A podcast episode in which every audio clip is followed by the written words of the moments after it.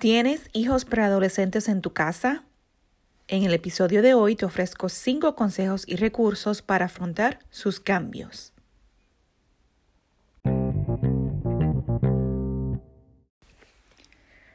Tengo que aceptarlo. Tengo un hijo preadolescente. No entiendo cómo llegué, digo, llegó él porque yo no, obviamente, tan rápido a esta etapa. Pero así es la vida es inevitable. Estoy viendo los cambios al frente de mí y no lo puedo creer. Mi bebé ya no existe. Pero todos los padres pasamos por esto, ¿verdad? Y aunque no es una etapa fácil, mientras más informados estemos, mejor es. Así podemos ayudar a nuestros hijos con estos cambios que están pasando porque nosotros mismos ya pasamos por él. Con la llegada de la preadolescencia y la adolescencia, el cuerpo de tus hijos cambia y se va convirtiendo poco a poco en el de un adulto.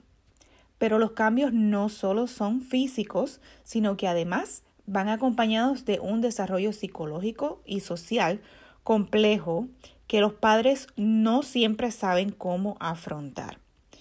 Pero no te preocupes, que aquí estoy yo para ayudarte.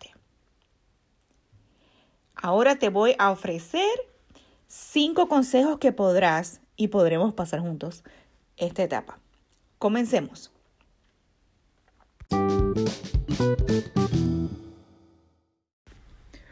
Número uno.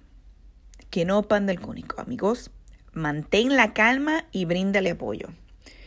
En estos momentos necesitan tu respaldo y entender que están rodeados por personas que le quieren. Número dos, oídos abiertos. Escucha y pregunta. Haz que se sientan cómodos de preguntar o comentar cosas sin ser juzgados, aunque te estés mordiendo por dentro. Número 3. Envuélvete en su educación. No porque estén en la escuela intermedia o secundaria quiere decir que los dejes solos. Al contrario, demuéstrales que estás presente en lo que necesiten. Número 4.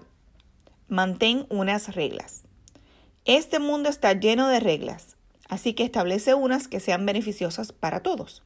Obviamente, cada familia es diferente. Así, los mismos tendrán la estructura que necesitarán para un futuro. Número 5. Vigila su comportamiento y busca ayuda si es necesario. Permanece atento a su comportamiento social o cambios drásticos y demuéstrales que no están solos. Esto es bien, bien importante porque a veces nuestros niños nos dan señales de algunas cosas y las dejamos pasar, que después se vuelven una avalancha de emociones que pueden resultar en algunas cosas que no son muy buenas. Así que atentos, atentos, ojos abiertos a esos comportamientos. Obviamente existen muchos recursos en el Internet. Así que no están solo, amigos, no estás sola. Comenta con otras madres la situación y verás que el apoyo entre madres te ayudará con estas situaciones y otras más, obviamente. Y por supuesto, aquí estoy para lo que necesites. Bueno, espero que te haya gustado este episodio más de Entre Nosotras.